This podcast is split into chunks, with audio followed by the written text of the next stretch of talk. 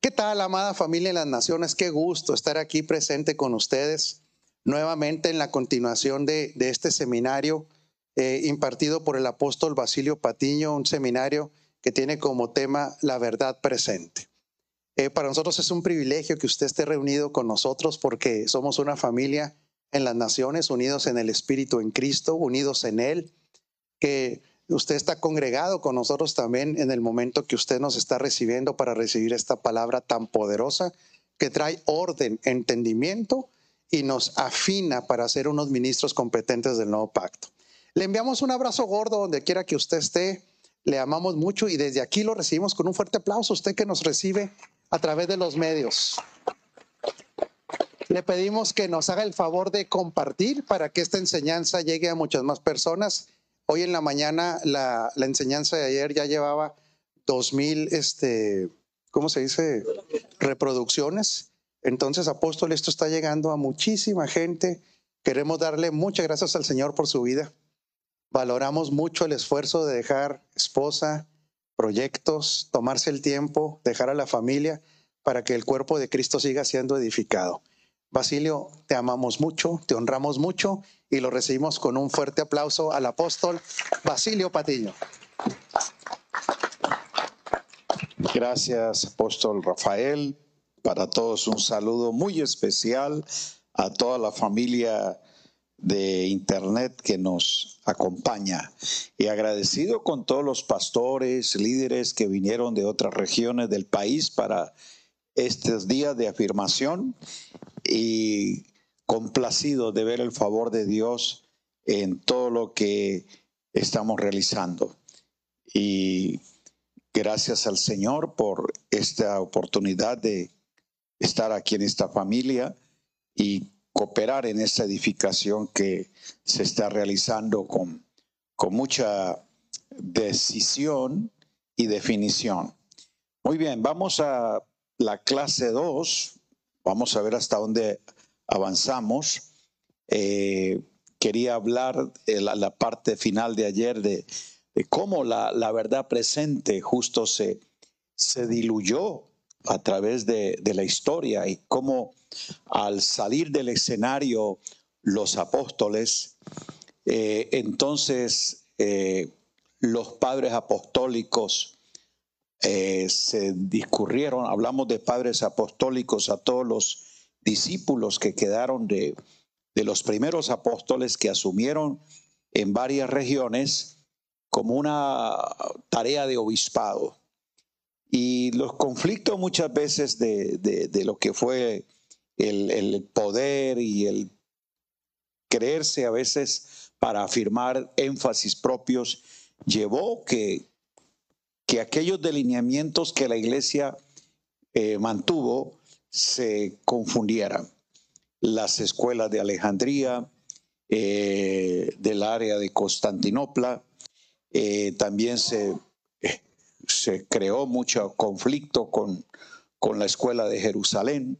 Fueron distintas escuelas de pensamiento en las que se generaron ciertas posturas distintas.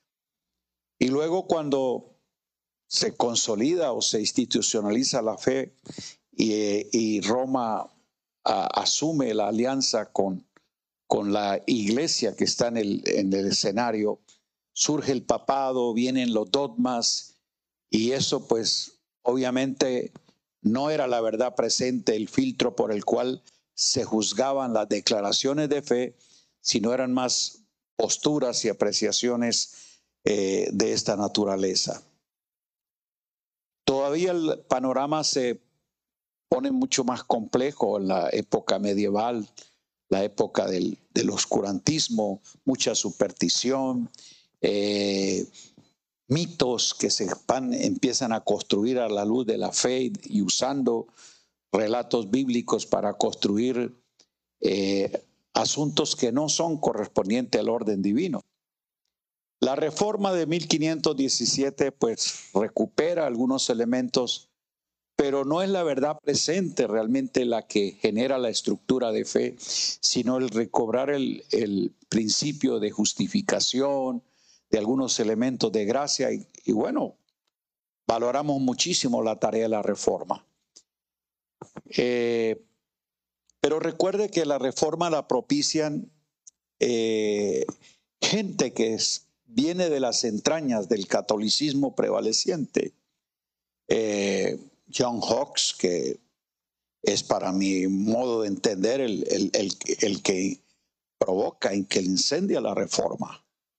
Él eh, fue atacado, perseguido, y cuando iba a la higuera, a la, hoguera, eh, para ser quemado como un hereje por la iglesia católica, él dijo, podrán silenciar mi voz, pero nunca apagar el mensaje porque creo que en 100 años Dios levantará un cisne que dará un graznido mucho más fuerte que el mío. Y ese él estaba hablando o pensando de que vendría una voz de reforma fuerte. Y fue en la persona de Martín Lutero que, que se genera todo un círculo. Jerónimo Sabranola, Ulrico Zwinglio, eh, y muchos más se juntan a crear esa reforma. Pero estos reformadores, ya les dije, vienen de la, del, protesta, del catolicismo. O sea, ellos formaban parte de esto, solo que tienen una luz y ahí es donde todavía hay un bagaje que se trae en, en esa formación.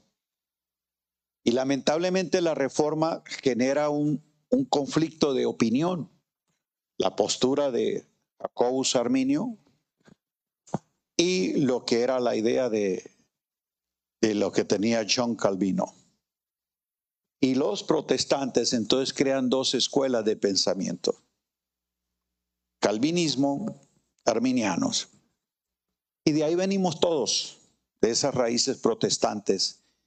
Ya sabrá entonces cómo en la historia las distintas corrientes han traído sus énfasis, sus apreciaciones, a tal punto que la gran mayoría de teólogos, de estudiosos de la Biblia, parten de una dogmática. Y eso es lo que justo, yo diría, priva que la verdad presente sea la que prevalezca. Porque ese no es el filtro para interpretar, sino el dogma para buscar versículos que sustenten lo que yo creo. Y esa es una forma errada, porque cuando tú vas a la escritura para encontrar versículos que afirmen, comprueben lo que tú crees, entonces ya tú mismo tienes una prevención. Y eso es lo que nosotros, ya lo dijo el apóstol ahora, sin ningún prejuicio, sin ningún preconcepto, solamente tú escuchas y recibes de la escritura la iluminación del Espíritu para entender, como dijimos anoche, la verdad que está en Jesús. No la creencia que tú tienes, sino la verdad que está en Jesús. Y eso nos libra a nosotros de que vayamos a promover tal corriente teológica o postura doctrinal, sino para encontrar la verdad que está en Jesús. Ahora, Dios soberanamente a través de toda la historia ha preservado remanentes que mantienen justo de que una verdad divina no se desaparezca en todas las ideas humanas. Dios los ha guardado. Y día a día creemos de que el Espíritu Santo va a estar provocando para que haya más luz en una gran cantidad de hijos de Dios entendidos. Y yo sí estoy convencido que vendrá una generación, eh, diría yo para mí, más, más joven, más eh, eh, libre de prejuicios, pero con más habilidades también, para tener un nivel de profundidad y claridad en que todo lo que estamos nosotros haciendo pueda tener una estructura eh, de, fe, de entendimiento más, yo diría, precisa, amplia, clara. Y estamos viviendo tiempos maravillosos donde hemos de ver justo la expresión de Cristo a través de hijos entendidos. Es conociéndolo a Él para darlo a conocer. Muy bien. En esta mañana, primera parte, vamos a hacer eh, un recorrido por las escrituras para que veamos cómo Dios en cada etapa y con personas particulares declaró una verdad en la que ellos tenían que caminar. Ya dijimos ayer cómo en primera instancia Dios estableció para Adán en el Edén una verdad presente y era comer del fruto de la vida y de todos los árboles, pero no del árbol del conocimiento. Esa fue la verdad en la que si él se sostenía todo lo que Dios le había dicho, al bendecirle, de sojuzgar, de reproducir, de llenarse, sería justamente manifestado. O sea, esta verdad o este mandamiento era el que hacía posible que esto otro funcionara. Y ya vimos cómo el fracaso del hombre justo fue por no creer la verdad dada por Dios. Porque la propuesta de la serpiente justamente es con que Dios os ha dicho. Entonces, hay una, una premisa que se ve en todos los aspectos que Dios declara. Nunca el reto de Dios es para que el hombre haga algo, sino para que crea en lo que Él le ha dicho. O sea, Dios no le juzga por el hacer. Dios le juzga es porque usted no se mantiene en la verdad que Él dice. Dios nunca nos pone algo por hacer, sino algo en creer. Y es la verdad que está en Jesús. Dios siempre habla y su palabra es el verbo. El verbo es la revelación del plan de Dios a través de Cristo. Entonces, muchos piensan justo lo que decía ahora el pastor Rafael, que tienen que hacer algo, un rito, una ceremonia, eh, algún sacrificio, cualquier cosa. Pero ya le dije que lo que Dios nos expone es algo en lo cual creer y es la verdad en la que Él establece el principio de obediencia. Diga obediencia. Nuestra obediencia no es por lo que hacemos, sino por tener fe en lo que Dios ha dicho. La obediencia surge no de lo que yo hago. El, el, hacer es una respuesta al creer. O sea, yo creo que lo que Dios me dice es así y por lo tanto lo que yo hago es la obediencia a lo que creo. Yo no obedezco porque hago, yo obedezco es porque creo. ¿Entendimos esto? Entonces ahí es donde en diversos tiempos y de distintas maneras, dice Hebreos, Dios habló a los hombres en otro tiempo. Vamos a mirar que la verdad para Adán fue una, pero para sus hijos fue otra. ¿Cuál fue la verdad en la cual sus hijos tenían que caminar? Ya no en el árbol, ahora era en el sacrificio. Porque recuerde que sus padres entendieron de parte de Dios que hubo un sacrificio de una víctima inocente para cubrir su vergüenza, con la cual Dios estaba creando un modelo de redención. Eso lo reciben sus hijos. Por eso Hebreos 11, capítulo 4 de Génesis, da por implícito que la definición de la ofrenda estaba era en el sacrificio. ¿Qué era lo que Dios pedía entonces de respuesta de obediencia a Él? Un sacrificio de sangre. Por eso es que la ofrenda de Abel es agradable, porque es hecha dentro del marco de lo que ellos aprendieron.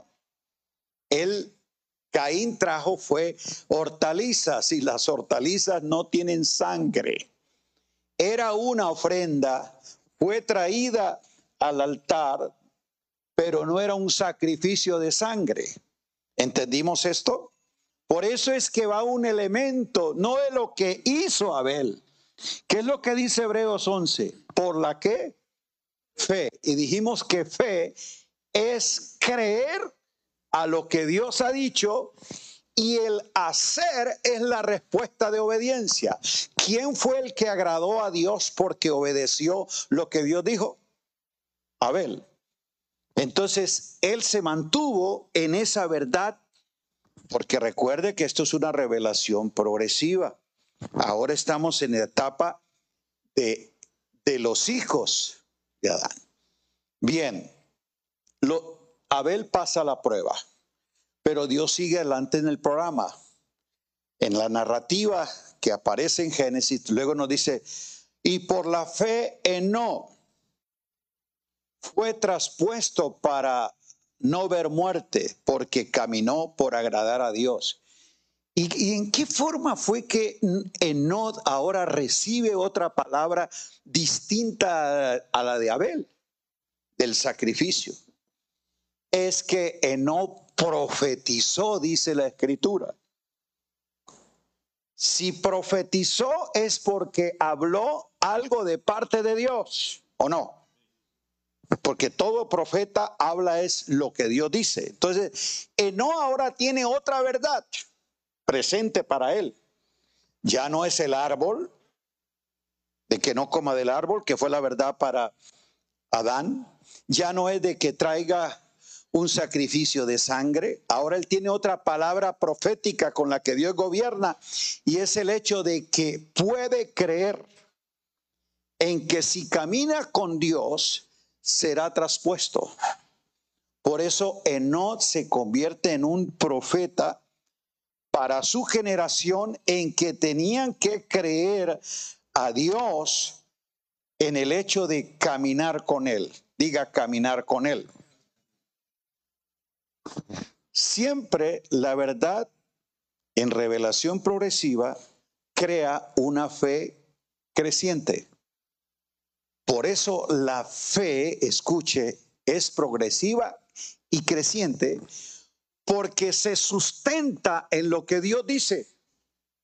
Y ahí es donde Hebreos 11 marca la diferencia, la fe de los antiguos y de la fe nuestra, que es la fe en Cristo. ¿Cuál es fe mayor? La que está en Cristo. Esa fe que nosotros tenemos es en la medida de que conocemos lo que Dios nos dice en Cristo, que nosotros crecemos en gracia, en conocimiento de Dios. Entonces, por eso tenemos una eh, fe que se está sustentando en la declaración de lo divino. ¿Qué era la convicción que tenía Noé de un traslado? Dios había profetizado, por eso la profecía, veo millares que descienden y él estaba viendo de un traslado. Era la, la palabra que tenía Noé para él. Hebreo dice que él tuvo testimonio de haber agradado a Dios. ¿Y por qué? porque caminó con esa convicción, caminó con Dios. Y solo el que creyó esa verdad fue traspuesto. Dios sigue adelante sus planes. Diga Noé. Ahora la palabra con Noé es distinta, no un árbol, no un sacrificio, no un traslado. Ahora la palabra con Noé es ¿Cuál fue la que Dios le dijo? Hazte un arca. ¿Cuál era la palabra?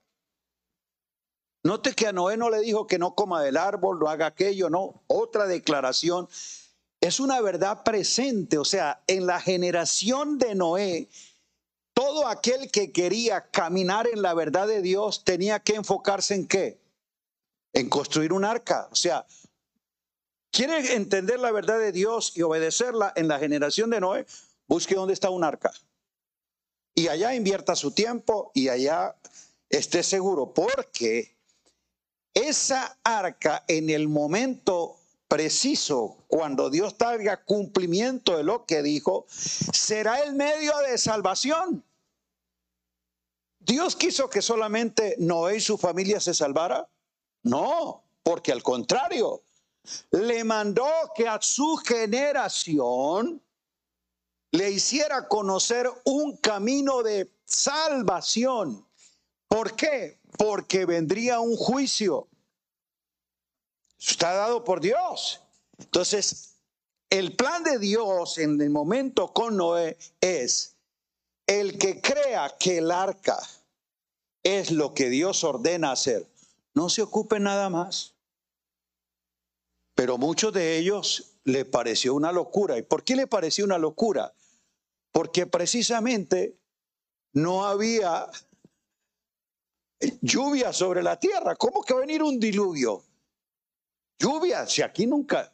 Lo que la gente no ha visto le parece que es imposible. Pero si Dios lo ha dicho, para Dios no hay nada imposible. Por eso usted para obedecer no tiene que ver ni entender sino solamente creer. No fue un acto de fe, como dice Hebreos, de Noé. Sí, le creyó a Dios cuando no existía lluvia hacer un arca. Pero eso fue lo que Dios ordenó. Y no era un trabajo eh, instantáneo. ¿Cuántos años duró en el proyecto él? 120 años. ¿Cuánto duró haciendo el proyecto? Y anunciando, por eso la gente pasaba por ahí. ¿Y qué está haciendo? No, un arca, la verdad que Dios declaró. Y es lo que él dice que hay que hacer. Está loco, arca, ¿para qué? O sea, la gente oyeron, porque Noé le dio testimonio a ellos, y vieron el proyecto de Dios, pero no creyeron. O a lo mejor algunos sí. Dijeron, vamos a hacer el arca. Bueno, ayudémosle al, al viejo Noé. Vinieron ahí, estuvieron tres años, diez años, viendo que no caía lluvia. Ah, no, vámonos nosotros a otras cosas. Ocupemos en otros asuntos. Por eso dice que ellos se ocuparon en comer y en beber y en hacer su propia vida, pero se olvidaron de mantenerse fieles a la verdad presente de Dios para Noé y su generación. ¿Qué dice la escritura? Que solo Noé y su familia se salvaron. ¿Era lo que Dios quería? No, Dios quería que todos ellos también entraran al arca, porque el plan de Dios es salvación para todos. Pero si usted rehúsa no creer así como Adán, que no coma, si lo hace mueres, igual si tú le parece que es una locura un arca, pues va a perecer. Y exacto, si usted pasa, transgrede la verdad en la que Dios establece una vez más algo en lo cual creer y va a obedecer, entonces usted tiene testimonio, como lo registra Hebreo, de haber agradado a Dios. ¿Entendimos esto? Bueno, pero sigamos entonces. Entra la verdad ahora con la que Dios establece un avance.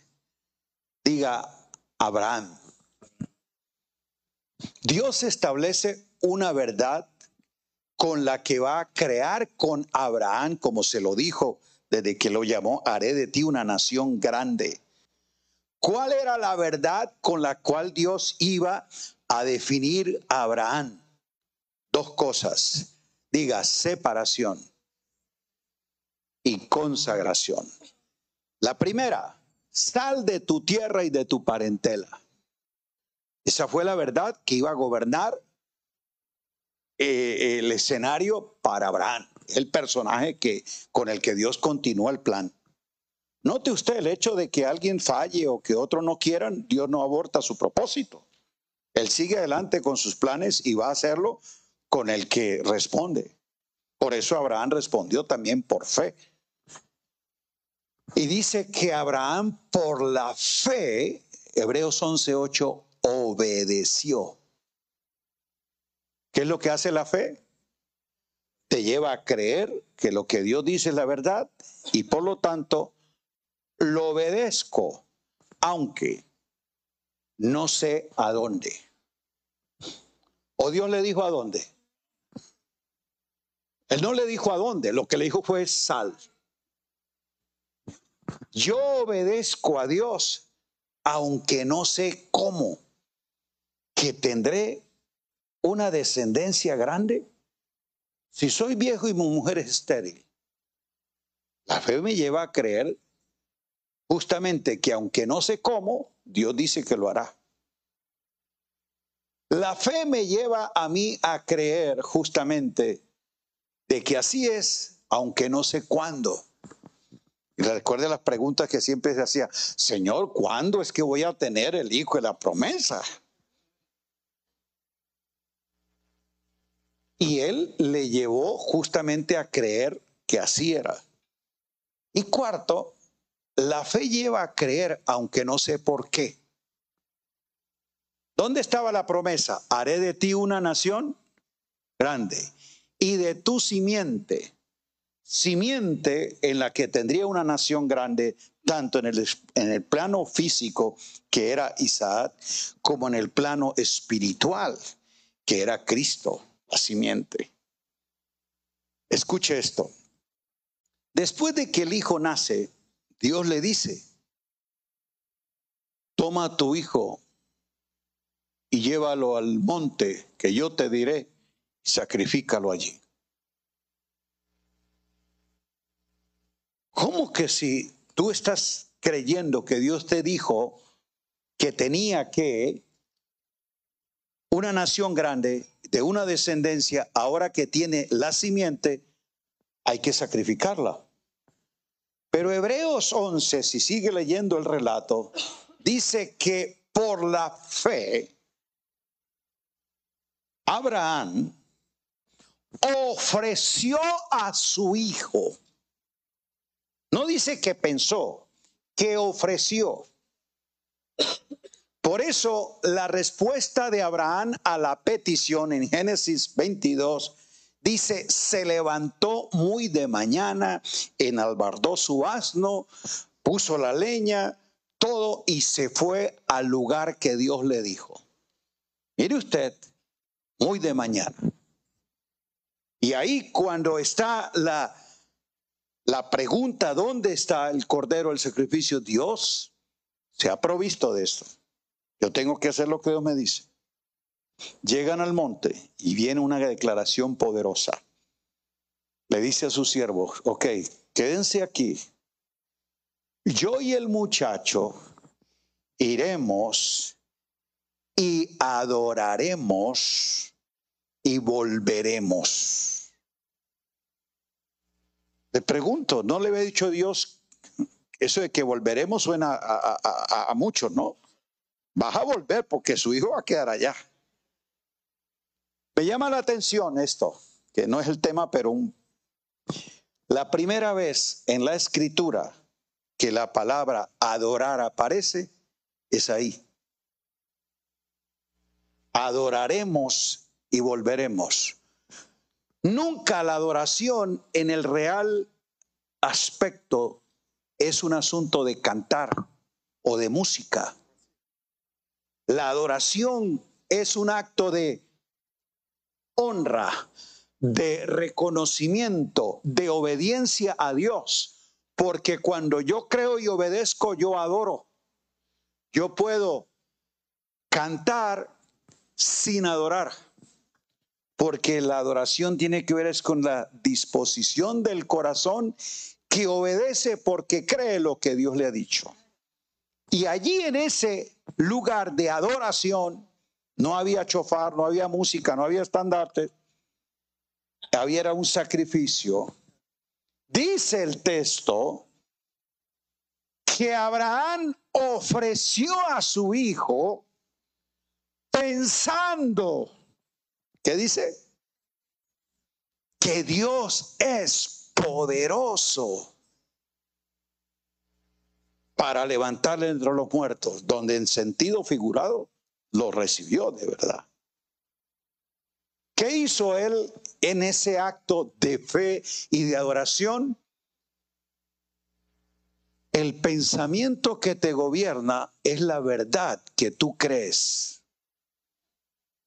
como él tenía una verdad dada por Dios, Génesis 12, haré de ti una nación grande, gracias a tu nombre, tu descendencia, esto.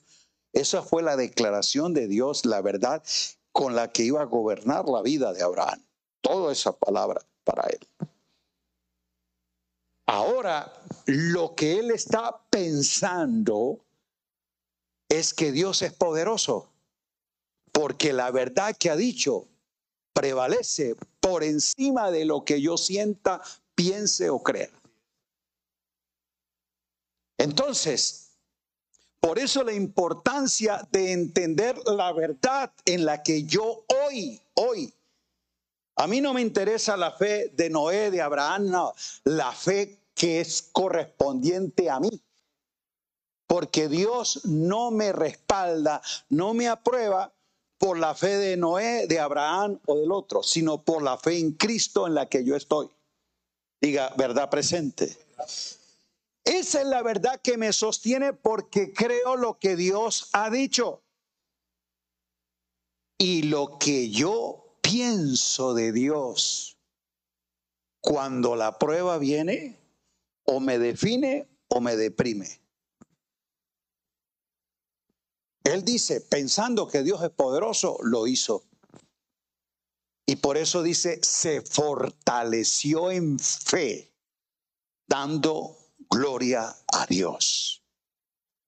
Amado, yo sí sé que la verdad presente en Cristo, que es la verdad suprema, la verdad que está por encima de cualquier otra declaración anteriormente dicha por Dios, porque es la que en Él ha establecido el hecho está, es la fe de Dios operando en nosotros por esa verdad que es vigente y real para nosotros, la que nos va a definir en la hora de prueba que vendrá sobre el mundo entero.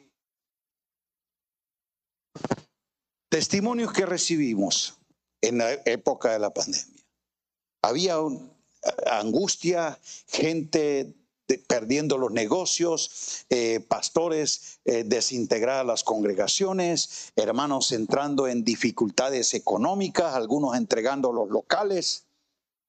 Más de uno, lo que me dijo apóstol, lo único que nos ha sostenido para seguir creyendo y confiado de lo que está pasando es haber oído esta palabra Gracias a Dios porque venimos a este entendimiento. Y aunque estamos en una crisis global, nosotros estamos en la verdad en Cristo. Yo no sé si esa fue tu experiencia, pero le aseguro que fue esta verdad entendida la que te mantuvo a ti confiado de que nuestro Dios Todopoderoso reina.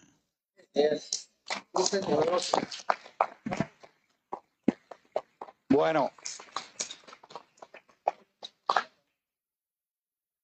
Y viene la verdad presente ya para la nación de Israel. Diga la ley de Moisés.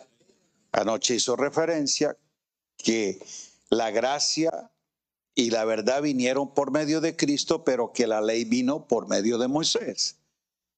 Entonces dijimos, entonces la ley era una mentira. No, diga, fue una verdad de Dios. Pero ¿para quién?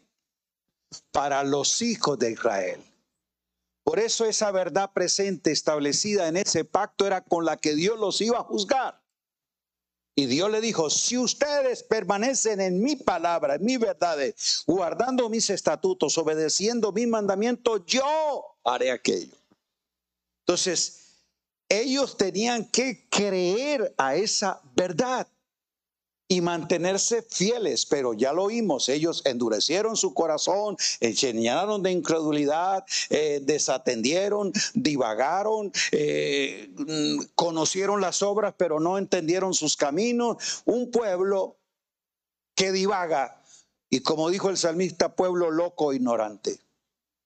Sí, así lo describe el Salmo, porque justo teniendo la evidencia, en tipo, sombra y figura, porque si alguien conoció tipología de Cristo, fue Israel.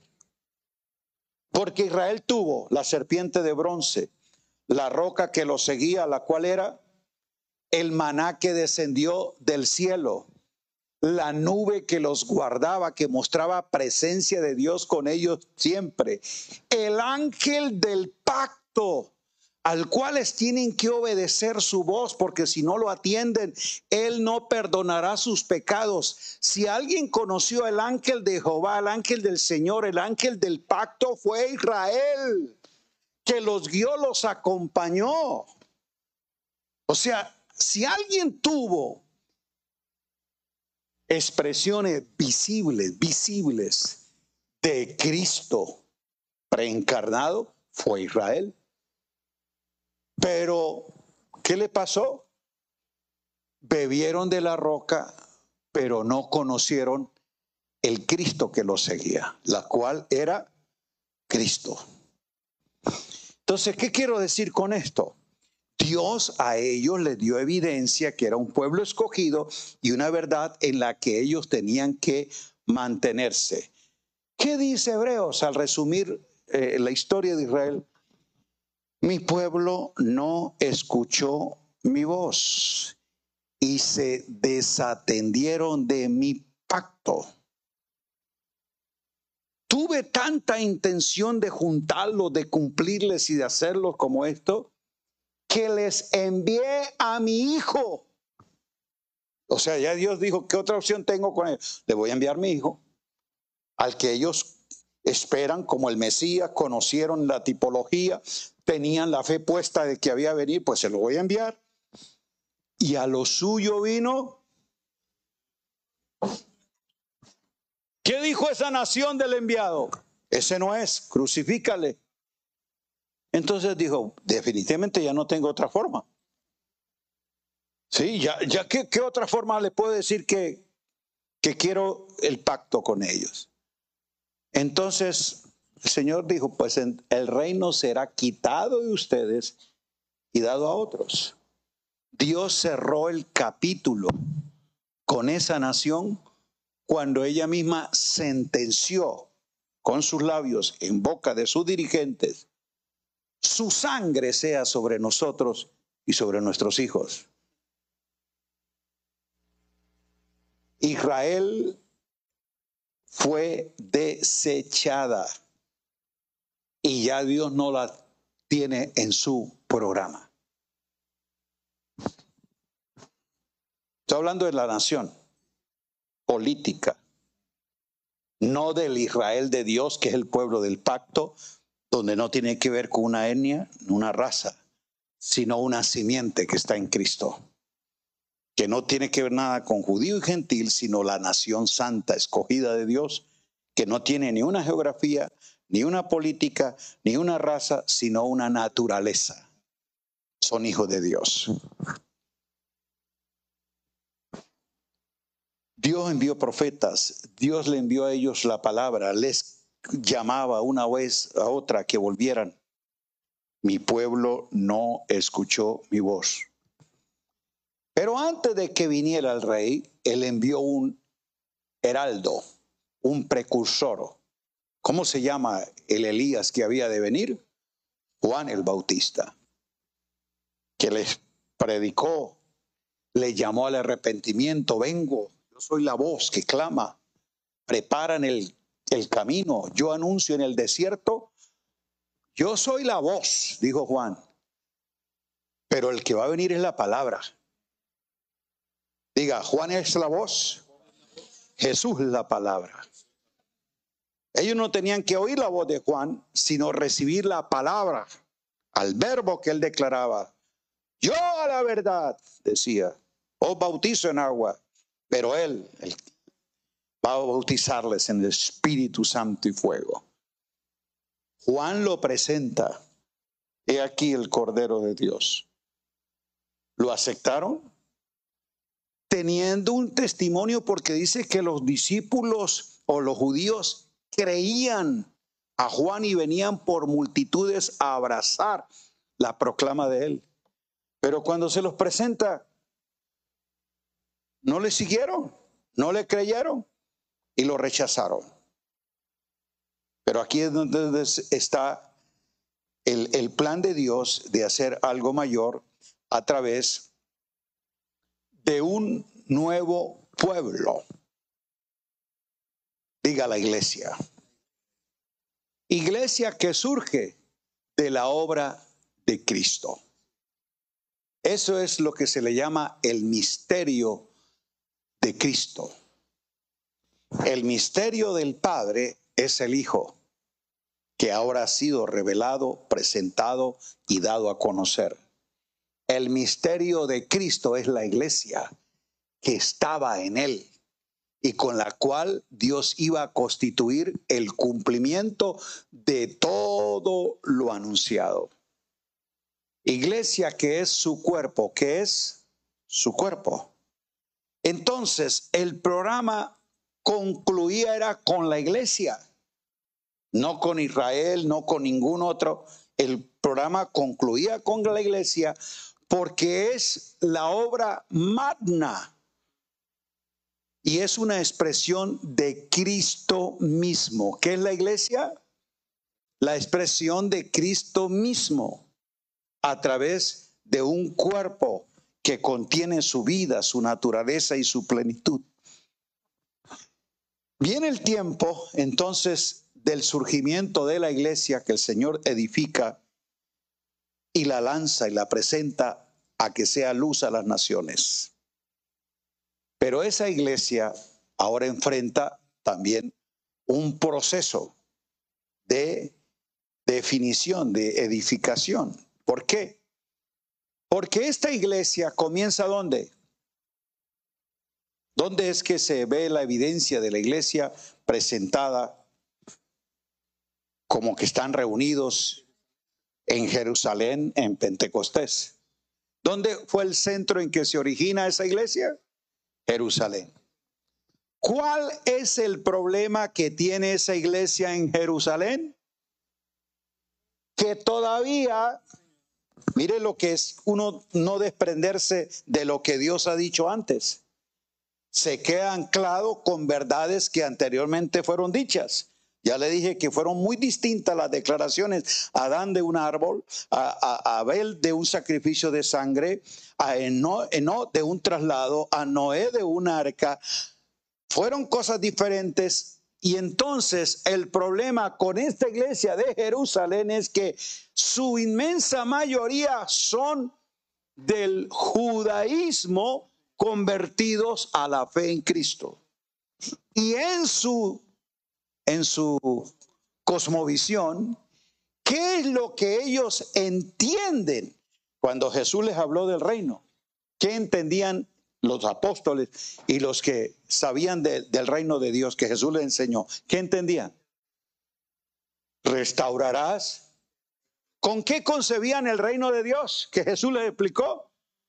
Con restaurar el reino. De... Miren la confusión que tienen ellos. ¿Por qué? Porque están juzgando el reino con el paradigma del Mesías, de un reino político, de un reino nacionalista el reino de Dios es un reino universal. El que se revela ahora aquí no es Jesús, el santo de Israel, sino el Señor de las naciones, el rey de reyes, no el rey de Israel. ¿Estamos aquí claros con esto? Ok, ellos no lo entendieron. Por eso el evangelio que comienzan a predicar a las naciones tiene una connotación, diría yo, israelita. El mismo Pedro, lleno del Espíritu Santo, para ser testigo a las naciones donde habían cretenses, partos, medos, elamitas de tantos lugares, abre su boca y ¿qué es lo que dicen Hechos 2? Varones israelitas. Una multitud de las naciones. ¿Y qué fue lo que él vio? Israelitas, el que, que, está predicando el Evangelio de Israel, varones judíos, sepa ciertísimamente, oh casa de Israel, Dios le dijo que fuera a predicar a las naciones el Evangelio del reino de Dios. Ese fue el asunto por el cual ellos no entendían con claridad la verdad que está en Jesús. Porque sus paradigmas culturales, tradicionales, le llevaba a entender que cuando Jesús les habló de un reino, estaba hablando de un reino político o un reino para Israel. Sí, todos los efectos que, justamente cuando tú tienes una cosmovisión de reino equivocada, tu expresión de culto es cerrada. ¿Por qué? como no ven el reino de Dios al que somos trasladados, al reino de su amado Hijo, y si tú tienes un reino nacionalista, lo va a asociar con un sistema. Y estaba asociado al templo. ¿Ve? Por eso, mire, ¿por qué fue crítico para ellos entender la verdad presente que está en Jesús en este nuevo pacto que él ha inaugurado? Porque ellos tienen al frente un referente con los que creen que Dios sigue validando el pacto con Israel y el reino con Israel, el templo. Y ahí es donde usted ve cómo le juega sucio a ellos la idea de lo que él habló del orar en Cristo, en el nuevo pacto, que lo enseña Pablo, orando en todo tiempo, en todo lugar, en el Espíritu. Estos no, ellos todavía siguen con el manual. Pedro y Juan subían a la hora novena, la de la oración, al templo a orar. ¿Con qué mentalidad están orando? Con antiguo pacto. Tenemos que ir al templo a buscar la presencia de Dios y a la hora novena. Lugar y hora lo define justamente una tradición que en el templo se perpetúa. ¿Estamos entendiendo esto? Muy bien. Con estos judíos o apóstoles judíos que todavía les cuesta entender el evangelio de Jesucristo, el Evangelio del nuevo pacto, donde hay una verdad presente que no tiene relación con lo anteriormente dicho, es que Dios tiene entonces que desaparecer del escenario cualquier vínculo. Años 70 después de Cristo, yo diría es que se, se cierra por completo. Cualquier trato histórico evidencia visible de que con Israel es el plan. Le destruyó el templo y lo dispersó. Punto. O sea, ya después de esto, ¿qué, otro juicio puede haber para una nación que ha dicho no es así? Por eso es que Pablo batalla con ellos. Cuando el Señor se aparece, ¿Y por qué el Señor tiene que aparecerse y elegir y escoger a Pablo para que entienda este evangelio? Porque si lo va a dejar en manos de estos como Pedro y los demás, van a enseñar cosas que yo no quiero. Porque de hecho las enseñaban los de Jerusalén, enseñaban que los gentiles que se convertían al Evangelio, ¿qué tenían que hacer? Circuncidarse. La circuncisión es una obra de la gracia o de la ley. ¿Por qué usted manda a que se circunciden? Bueno, es que la ley, la tradición, exacto. ¿No ve cuando le dice al mismo Pedro, mate y coma? No, señor, no, yo, yo soy judío, yo guardo la ley, cosas impuras. Un apóstol pensando así cuando Jesús dijo, ya le había explicado, el hombre no se contamina por lo que entra en su boca, sino lo que sale de su corazón. Yo no te estoy mostrando animales, yo te estoy mostrando naciones. Mire lo, complejo cuando uno está prejuiciado, que uno ve lo que piensa que ve, pero no lo que Dios le está mostrando. ¿Qué le estaba mostrando el Señor en la visión? Naciones, ¿qué era lo que estaba viendo él? ¿Viste? Entonces, no lo que tú ves es lo que Dios te muestra. Lo que Dios te muestra, te revela, está justamente en lo que Él quiere que tú creas. Quiera crea, mata y come. Punto. ¿Esa fue la palabra o no? Él no, pero es, es que el Señor tuvo que hacerlo con Pablo porque si no iba a tener rollos y una mezcla, y una mezcla como había hasta, hasta el comienzo. Antes del ministerio de Pablo, la iglesia cristiana estaba mezclada. Bueno, se debate que no, que está bien, la circuncisión no. Pero bueno, dejémosle que, que no ahogado, que no lo sacrificado, que no la sangre. Son aspectos de la ley. Le quitaron la circuncisión, pero le dejaron lo otro. Eso pasa como algunos eh, eh, evangélicos. Bueno, yo ya dejé la misa, pero ahora yo hago esto. está bien, yo ya dejé el aceite, pero todavía tengo lo otro. O sea, algo le tiene que quedar porque quitarlo todo es como una herejía. Sí, es que una psiquis religiosa donde algo improntado que yo he practicado, que mis padres lo hicieron, que mis pastores lo practicaron, por eso era lo duro para ellos. Es una tradición en que sus padres y ellos mismos estuvieron y que era de Dios, ¿eh? No era que estaba en una tradición errada. La circuncisión, los animales impuros, era de la ley. Pero fue una verdad presente para este pacto. Ya ahora estando presente Cristo, autor de los bienes venideros, donde dio cumplimiento de la ley, de los profetas, de todo el ceremonial y ha establecido un nuevo orden, lo que antes se practicó ya no es vigente. ¿Correcto? Por lo tanto, si no es vigente, es ineficiente. Y lo que dice Pablo, si lo que yo derribé lo vuelvo a edificar, transgresor me hago. ¿Y por qué? Porque usted ya entiende la verdad que está en Jesús. No puede usted, por más presión que... Pablo tenía presión de la gente para, para hacerlo. Sí, que hiciera votos, que esto, que aquello, que mire, hablan de ti, que hablas contra el templo, contra la ley, que cuídate aquello. Pablo nunca se dejó seducir como Pedro o al mismo Bernabé, que en hipocresía de algunos uh, practicó algunas cositas para no ofender a los del otro lado. No, fue firme en las cosas, porque es que la, la verdad presente justo causa una separación, una definición. O la ley o la gracia. Pero usted no puede mezclar.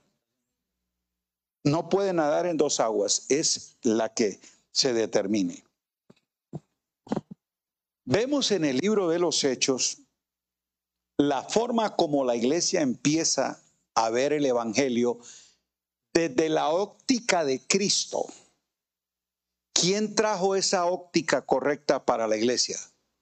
Pablo. Por eso cuando les presenta el Evangelio que yo recibí del Señor y que me ha sido revelado, se los vengo a exponer. Dice, mm, el hermano Pablo dice cosas difíciles de entender.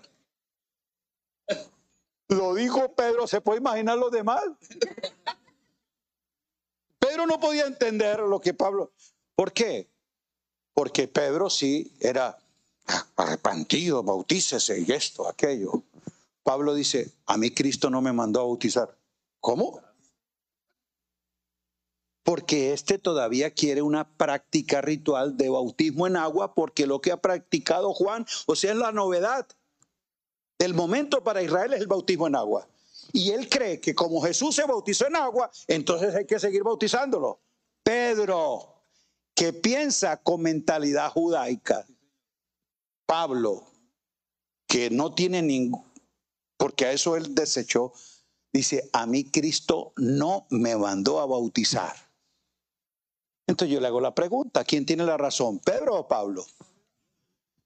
Conoce el bautismo tal como lo enseña Pablo, no como lo dice Pedro. ¿Y cuál es el bautismo en Cristo? No es el tema, pero está asociado con la verdad presente. ¿Quiere usted entender qué es el bautismo en Cristo? ¡Wow! Lo mismo, tiene que empezar a hacer un recorrido. ¿Qué es bautismo? ¿Y qué es lo que realmente está enseñando la escritura en la verdad en Cristo?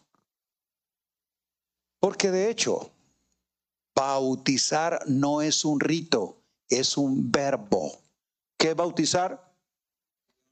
Un verbo, no un rito. Es un verbo, una palabra, bautizar, que tiene significado de acuerdo la connotación que tenga. Palabra que es alterada, si va acompañada de una conjunción o una preposición, ya cambia el significado de la palabra. Entonces, nosotros hemos hecho de un verbo un rito. ¿Con qué asociamos bautizar? Ok. No es el tema, pero es justo que si usted entiende la verdad presente, muchas de las cosas que practicamos por tradición no tienen el respaldo de la verdad que está en Jesús, aunque esté en la Biblia. Recuerde, aunque esté en la Biblia. No es la verdad que está en la Biblia, es la verdad que está en Jesús. Por eso tengo que conocer la verdad presente con la que la iglesia. Ahora, por esa razón, justo clave, aunque alguna de estas cosas estén en la Biblia y aún estén en el Nuevo Testamento, no quiere decir que sean del nuevo pacto. Voy a hacer bien esa aclaración. Porque algunos dicen, bueno hermano, pero ahí lo dice, en Corintios, en Hechos. Puede estar en el Nuevo Testamento eso, pero no estar en el nuevo pacto. Por eso la verdad presente me, me, lleva a ir a las escrituras, a saber cuál es la verdad que está en Jesús. Y hago una separación. ¿Y por qué? Porque aún muchas cosas que se enseñan en las epístolas tienen un contexto histórico y cultural que no es vigente para nosotros. Lo comentábamos creo que ayer. Por ejemplo, cuando Pablo enseña en Corintio con respecto a que las mujeres pongan velo sobre su cabeza cuando vayan a orar. ¿Lo ha leído? Yo le pregunto, ¿esa es una verdad presente del nuevo pacto? Pero si está en las cartas y lo dice Pablo, ¿Por qué no es verdad presente? Porque verdad presente es la que yo tengo que obedecer, creer y vivir, ¿cierto? La que me gobierna.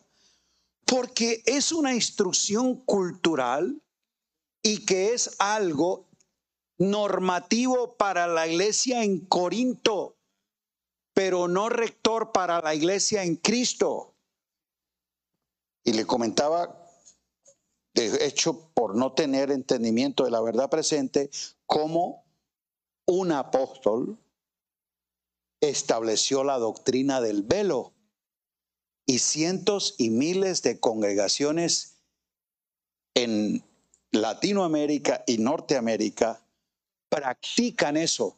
¿Por qué? Porque el apóstol de su gran movimiento lo enseñó como una norma para las hermanas en la iglesia.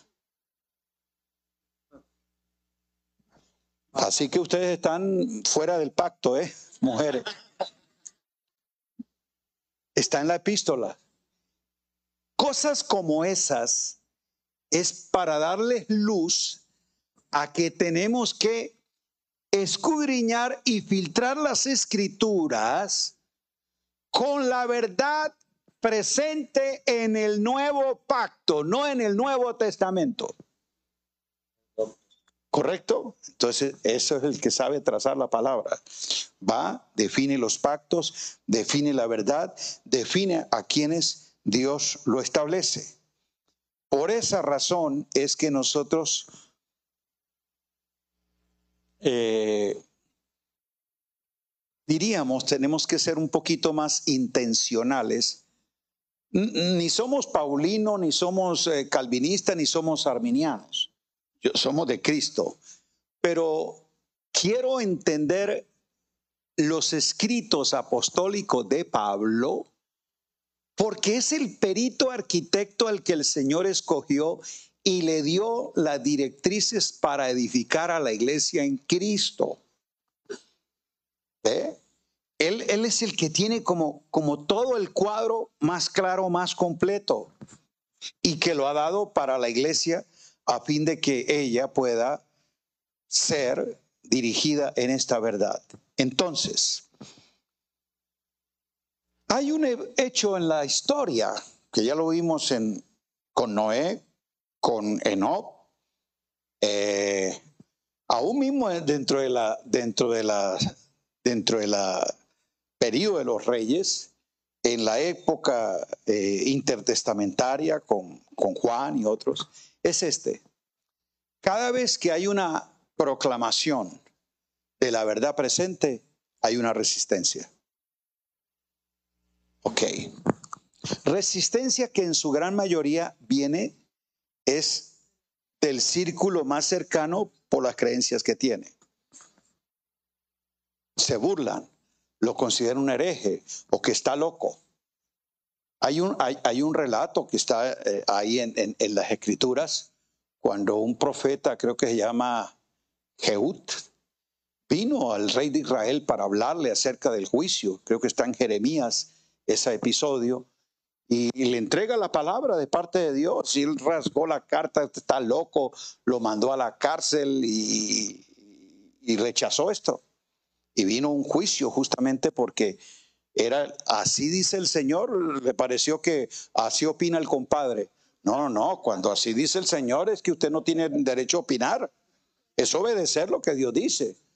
Si Dios hizo firme, por eso dice Hebreo, si Dios, la palabra dada por los profetas, por los ángeles, no aceptó ninguna transgresión, cuanto más lo que nos habla ahora por medio del Hijo.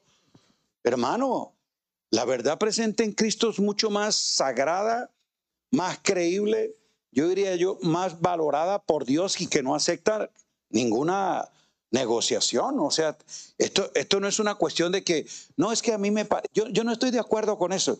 ¿Quién te dijo que usted tiene que estar de acuerdo? Usted tiene que creer. Es una verdad que te gobierna, Dios la declara. Por eso Hebreo dice, el punto principal es este. Cuando marca toda la, comparativa entre lo que Dios habló en otro tiempo por los patriarcas a Israel y le mostró la superioridad de los ángeles, de Moisés, de Josué, del sacerdocio levítico, de todo esto, dice, este es el punto principal. En Cristo se ha definido un nuevo orden. Cristo está presente. Hebreos 8 es como el clímax donde se comienza a mostrar el punto principal, que es Cristo en quien Dios ha hablado la última palabra. Esa es la verdad. La última palabra Dios la declaró en el Hijo y ha dicho, hecho está, así es. Verdad que Él no va a negociar. ¿Verdad que él no pone en discusión? ¿Ustedes están de acuerdo? ¿Cuántos opinan? ¿Quiénes votan? A ver si... No, no, no. Lo dijo y hecho está. ¿Cómo tú te atreves a considerar secundario lo que Dios establece como primario? ¿Cómo tú crees que, que esto es opcional cuando Dios dice, este es el punto principal? Por eso me causa a veces como temor y temblor que algunos pastores dicen, yo eso del nuevo pacto no, no, no ando en esa onda. ¿Qué? ¿Qué? ¿Cómo? ¿Tú te das el derecho? ¿Quién te dio esa atribución de descartar que, que, el nuevo pacto no es para ti? Si el nuevo pacto es lo que Cristo ha establecido porque el Padre lo ha declarado desde el comienzo. Es un pacto eterno que tú no puedes renegociar, ni revocar, ni, ni siquiera decir si te gusta o no. Lo tienes que creer y obedecer. ¿Correcto? Entonces, eso de que yo con esa onda no ando, ese mensaje que ahora sacaron de la verdad presente, sí, nos van a tildar de locos, de herejes, como lo hicieron con todos los que declararon lo que Dios decía. Pero ahí es donde tenemos que enfrentarnos a persecución, oposición, difamación, como lo tuvo Juan, como lo tuvo Jesús, como lo tuvo Pablo. Y era que se mantuvieron firmes a esta verdad. Bueno, eh, creo que lo que está presente ante nosotros ahora es un café y unos pancitos o algo así que, que nos esperan para, para disfrutar. Gracias, mi amado. Un aplauso al Señor por esto. ¿Qué le ha parecido? Una vez que Dios establece algo, ya no lo negocia. Eso es, algo que, que, nosotros tenemos que tener muy claro. ¿De dónde vienen estas confusiones de que, eh, como decimos los mexicanos, es que Diosito como es amoroso, Él se va a acoplar? Es que como Dios es amor, Él me entiende. Y luego viene otra excusa, como Él ve la intención de mi corazón. Esos son, este, ¿cómo le diré? Paradigmas que se quedaron. Y, y eso es terrible porque usted puede tener una intención correcta de algo, pero si no opera en el orden, no va a funcionar. Mire, Vamos a dar ahorita, va a haber un break, pero si alguien tiene una pregunta del tema, hágalo, por favor, porque para esto son estos seminarios. Déjeme explicarle algo que magistralmente fue el hilo conductor de toda esta primera, de, esta segunda conferencia. El rechazo a la verdad presente a través del tiempo que le provocó la gente. Ah, fíjese, qué interesante. Yo no sé si lo, si lo, ¿cómo se le dice? Lo, lo captó. ¿Por qué? Porque Dios tiene algo que se llama el manejo de su economía. Dios tiene un manejo de su economía, pastor. Y la gente dice, no, pero es que Dios es soberano y hace lo que quiere. Sí, no. Fíjese la importancia de entender la soberanía de Dios. Dios en su soberanía se sujeta a cómo Él quiere administrar. Esto es brutal porque alguien dice, no, soberano es que hace lo que quiere. No, una vez que Él establece cómo va a manejar su economía, en su soberanía Él se sujeta a lo que Él estableció. O sea, no, es un Dios de impulsos ni de caprichos. ¿Y qué es lo que ocurre, Basilio? Que en, en la mentalidad romántica más latinoamericana, es que latinoamericana, Él se acopla, Él me ama, Él es misericordioso.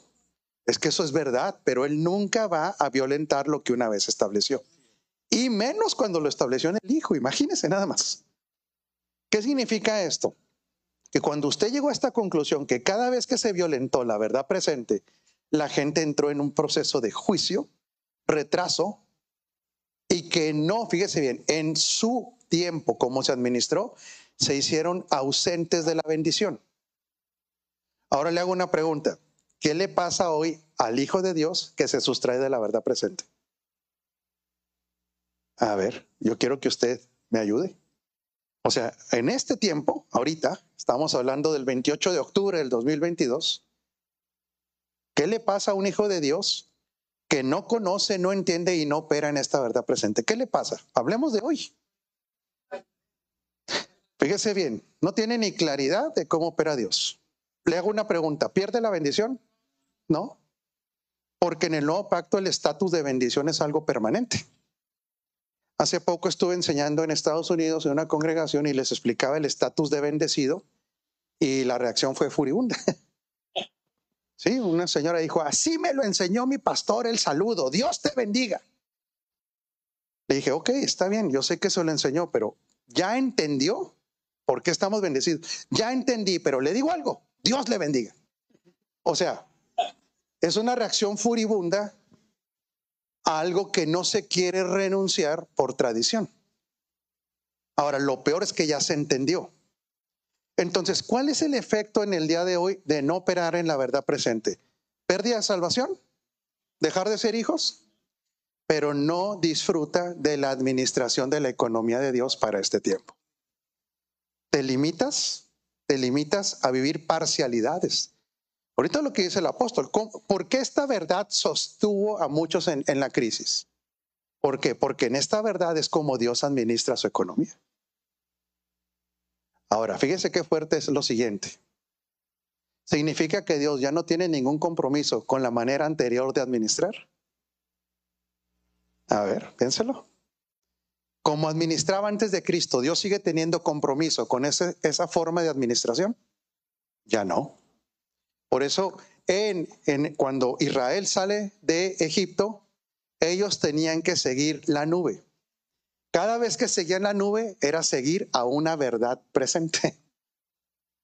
En otras palabras, hoy, si alguien quiere sostener su vida con la manera de administración pasada, Dios ya no está ahí.